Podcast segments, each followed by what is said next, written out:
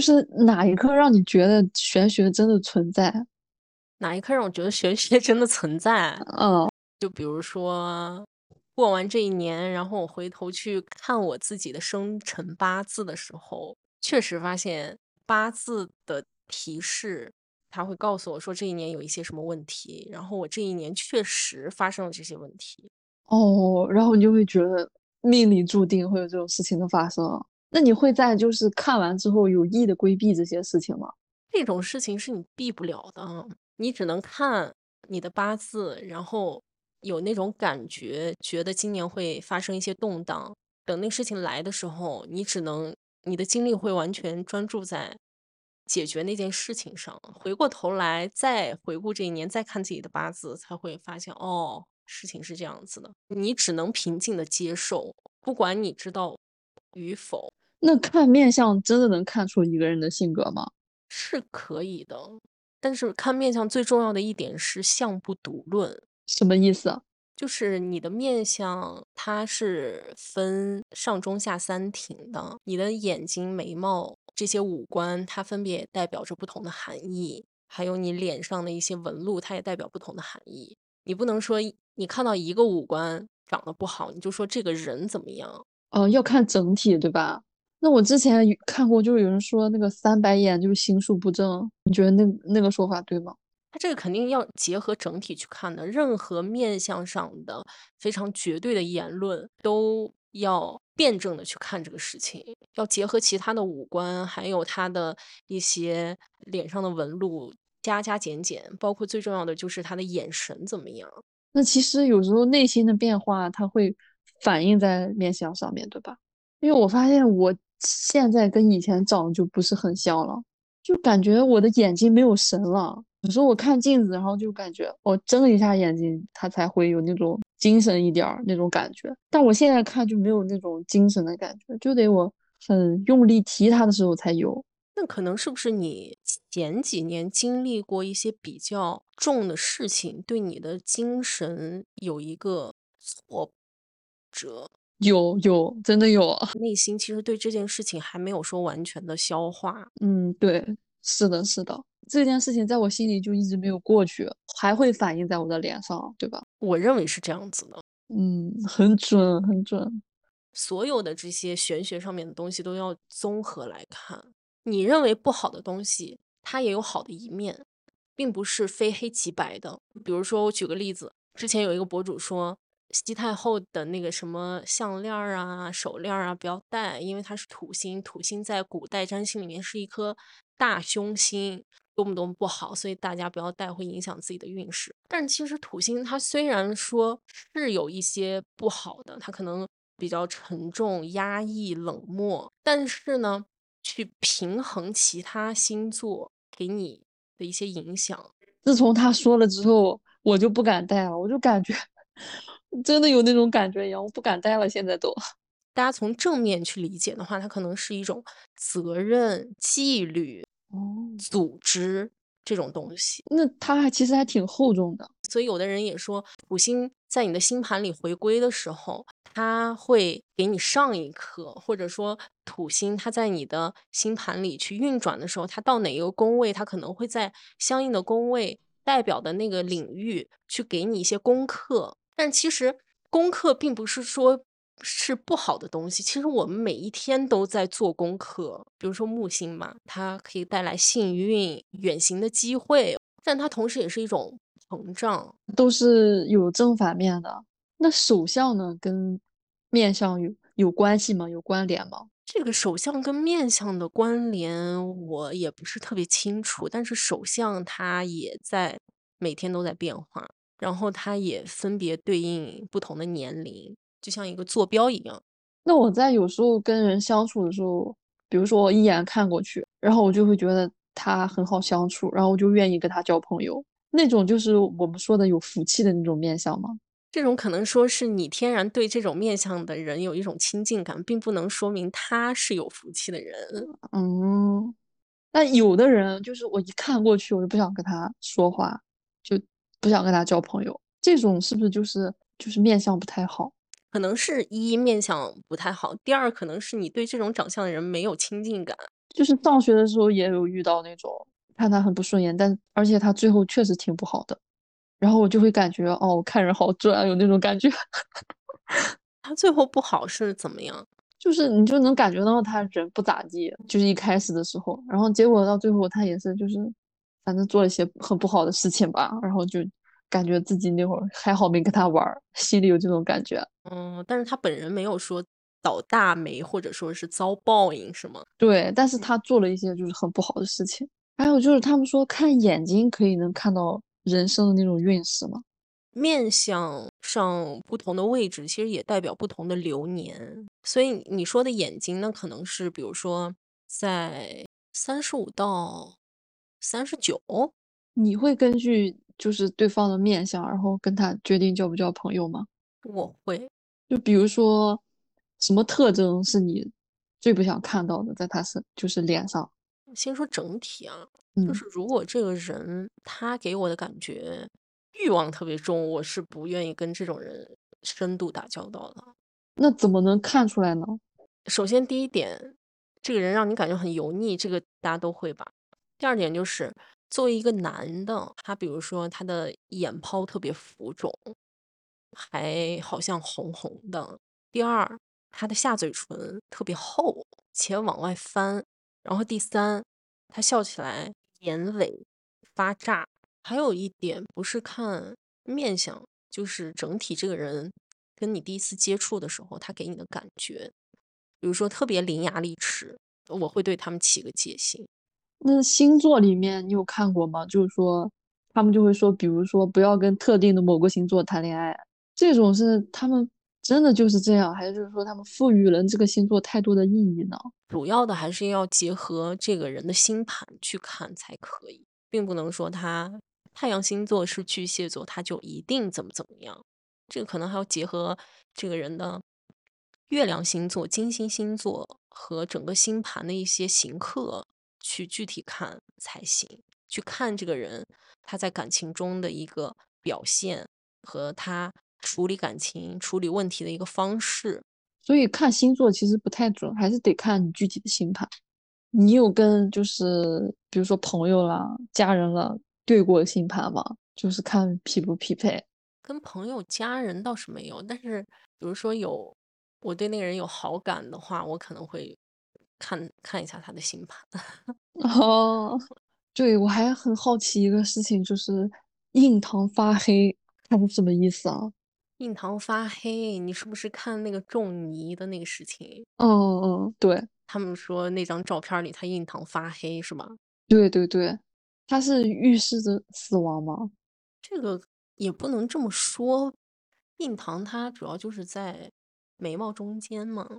其实一般来说，印堂这个位置它其实要饱满、要光洁、要明润，这样子是比较好的。就是说你这个人他的这个身体素质，还有你的精神状况都是比较好的。还有就是印堂这个位置，如果说凹陷，它也是代表相反的意思，但是它并不能说这个位置发黑凹陷，它就一定这个人他活不过多长时间。这个这样说就太绝对了，只能说他如果出现了印堂发黑，或者说他这个印堂这个位置比较凹陷，那他这个人的可能精神状况可能是不太好。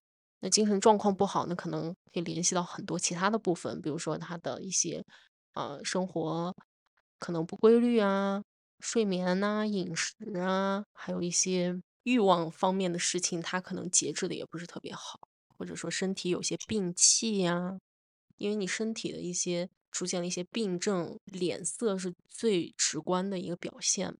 还有就是那种杀人犯，他的那个头就特别高，那是怎么回事儿啊？就是骨相，就是他的那个叫什么颧骨特别高，然后他额头上的青筋特别明显，然后那个嘴型特别奇怪。就我们看到的大部分的杀人犯，他可能是有面相上有这么一些特征，有这些特征不一定是杀人犯，但是杀人犯大部分会有一些什么嗯特征？嗯然后就是比如说这个人他的整个脸，他的骨头特别明显，就像你说的颧骨横张啊，然后眉骨突出啊，还有腮骨特别的，腮骨也特别明显，或者说他耳后见腮这种东西，那这些加在一起，那可能就说明这个人他的脾气是比较暴的，个性比较刚毅的，比较狠的，可能行事也比较不圆滑的。所以有时候真的可以以貌取人哈。我认为是这样子的，那当然也可以相由心生啊。那我们脸上这些部位分别代表什么呀？首先就是分上中下三庭，你的发际线到你的那个两眉是上庭，代表你的三十岁之前；然后中庭是眉毛到鼻尖，就是你中年；鼻尖到下巴是晚年；眉毛是兄弟宫。眼皮是田宅宫，那可以通过面相来鉴别渣男吗？我认为是可以的，当然也是要整体的去看。那有什么明显特征就是可以鉴定？明显特征啊，首先有一点，眉毛淡、眉毛散，他如果面相上有这个特征，你就要注意了。第二就是他鼻子跟耳朵，他是不是匹配的？如果他鼻强耳弱，那你也要注意一下。第三就是看他嘴巴。如果说嘴唇很薄啊，嘴唇紧闭呀，这种也要注意一下。或者就是说他嘴唇翻的太明显，怎么翻？往上翻吗？往上翻，往下翻，就是掀起来那种感觉。然后他牙齿很乱，这个你也要注意一下。最重要的就是看他的眼神，如果他眼神给你那种很没有感情、很淡漠，那这个也是要注意一下。还有就是他笑起来眼尾有没有发炸？那你觉得婉婉的面相怎么样？我先找张照片先。哎呀，我把他拉黑了，他把我也拉黑了。我想起来了，那你给我 发一张行吗？他怎么把你拉黑的？我记得你说过之前给你拉黑的，就是他发了一个那个树林里嘛，啊，对，在那举着水壶嘛，就是那条微博。我知道了，我知道，我想起来了，嗯。然后底下有一个人评论说什么怎么样，我就。没忍住，我也给他评论了一条，结果我那个被赞了好几百，他给我拉黑了。而且当时我记得是，我就一直在看嘛，我就想说，怎么有那么多人赞我？然后我记得是半夜十二点，哦，他给你删了，他给我拉黑了。之前 B 站有一个 UP 主看了婉婉的面相，他是觉得不错，他觉得有喜气劲儿。然后当时有一些晚学家还在那个视频底下评论，但是那个 UP 主就是那我看到的面相就是这样子的呀。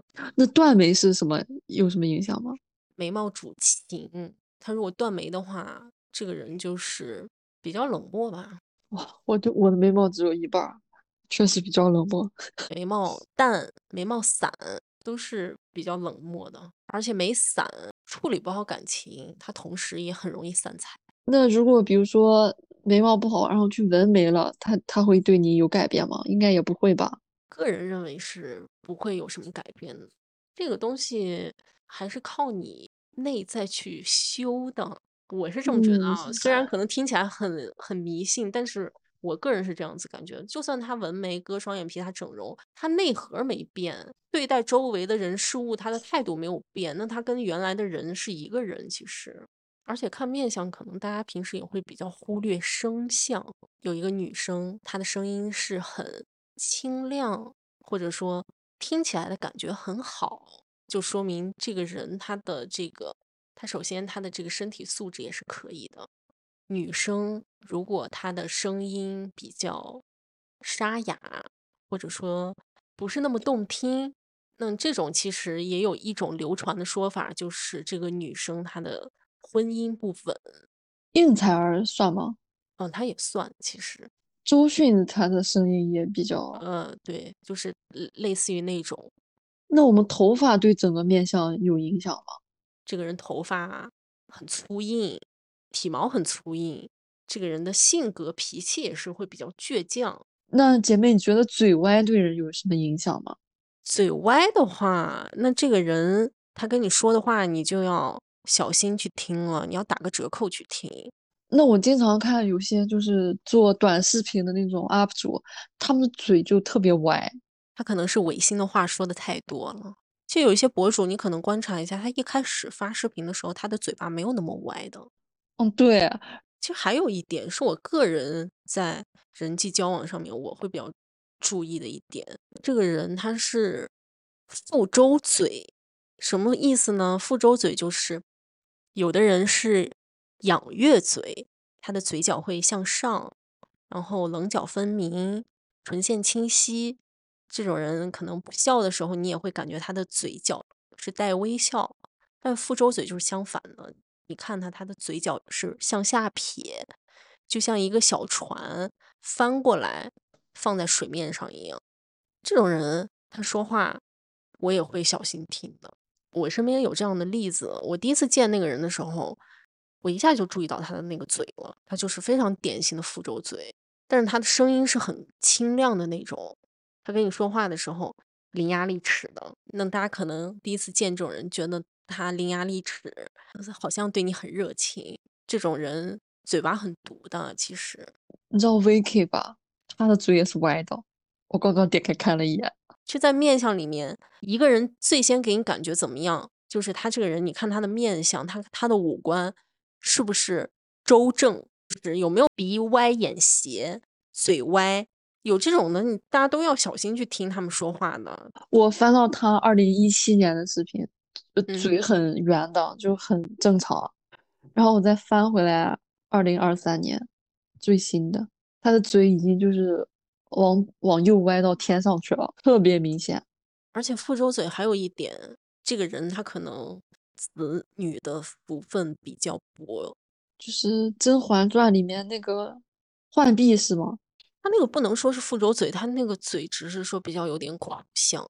腹周嘴，Vicky 的老公是非常非常非常典型的复仇嘴。你一看他的复仇嘴，你就明白我说的复仇嘴是什么嘴了。那个嘴跟浣碧的嘴还是不一样。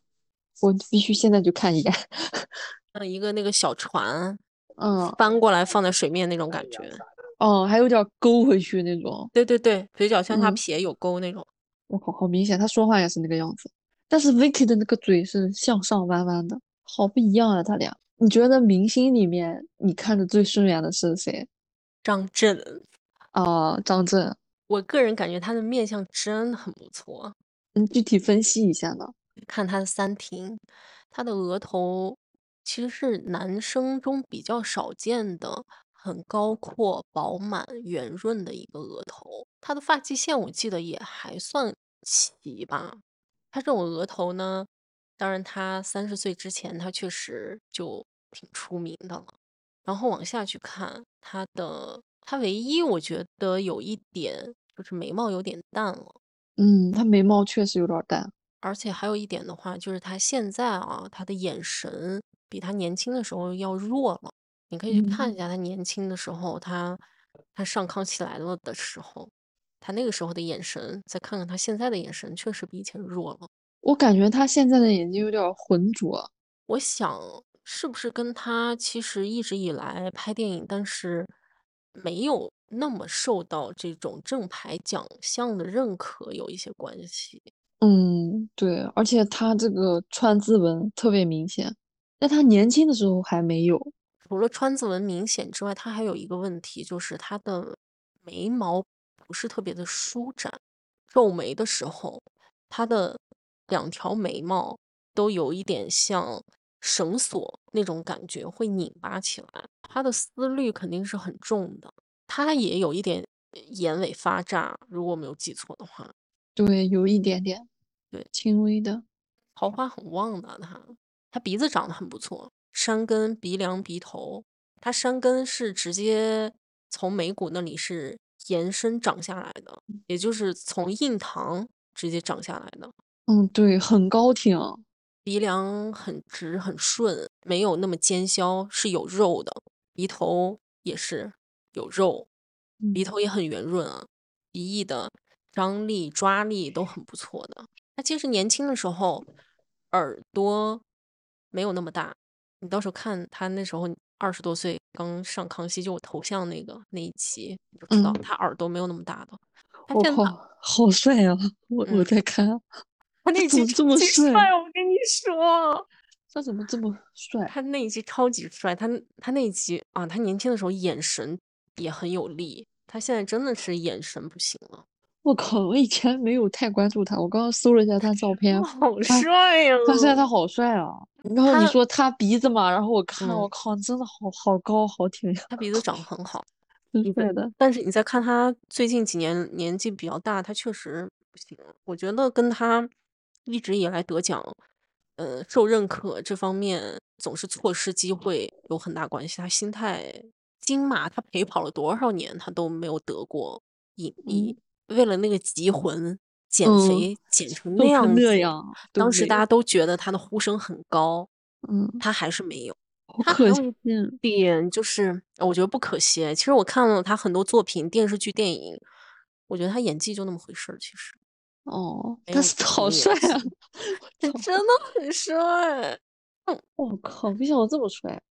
真的很帅。我当时为了他都把那个陈希元都看了呢，他在里面多老啊！嗯，嗯，但是我还是为了他看了。不过看完以后我也就脱敏了，我觉得他真的没什么演技，而且你要是有空的话，你可以看他跟廖凡还有倪妮演的那个《雪豹》，他在里面也很帅，但是没什么演技。我觉得他确实演技上面，我觉得他他的天分不是很高吧，说实话。像我当时看那个《刺客聂隐娘》，我的妈呀，演的什么啊？他在那里面。白长一张帅脸是吧？你知不知道有个叫戒色？戒色，呃，我打字发，戒哎色这是啥？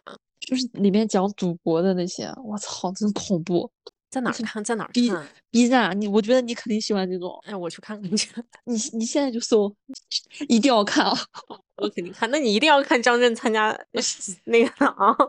行行行，你你今晚看一期啊，记得。嗯嗯嗯，好，我给你讲一个，就是说嗯他出国，然后跟父母说出国，结果他回国，然后赌博，然后他妈得了那个癌症，然后他妈死掉了，然后他他说了一句话，他说刚好我妈死了，我又能拿十万块钱，我操，我操，给我看呆了，真的，我。想起来一刚好我，妈死了，我操，我想起来一个，那个他父亲去世了，结果他弟弟拿着爹的手机又往游戏里充了多少万，他姐姐直接崩溃了。那我们总结一下，好，我觉得最重要的两点，第一就是境随心转，就像我之前说过，土星它有一些负面的含义，但是同时它也有一些正面的含义。有一些事情它可能会让我们觉得很糟糕，但是我们可以尝试去用别的视角去看待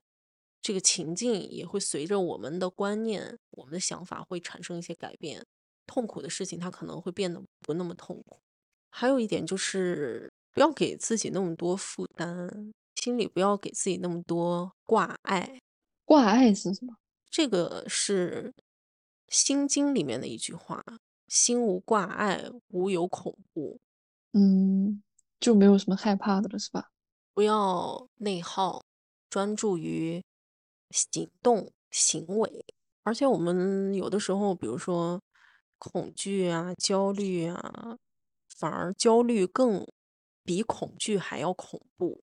因为我们恐惧可能会恐惧一个具体的对象，但是焦虑它是没有对象的。恐惧是可以克服的，但是如果焦虑的话，就会让我们陷入无尽的内耗之中。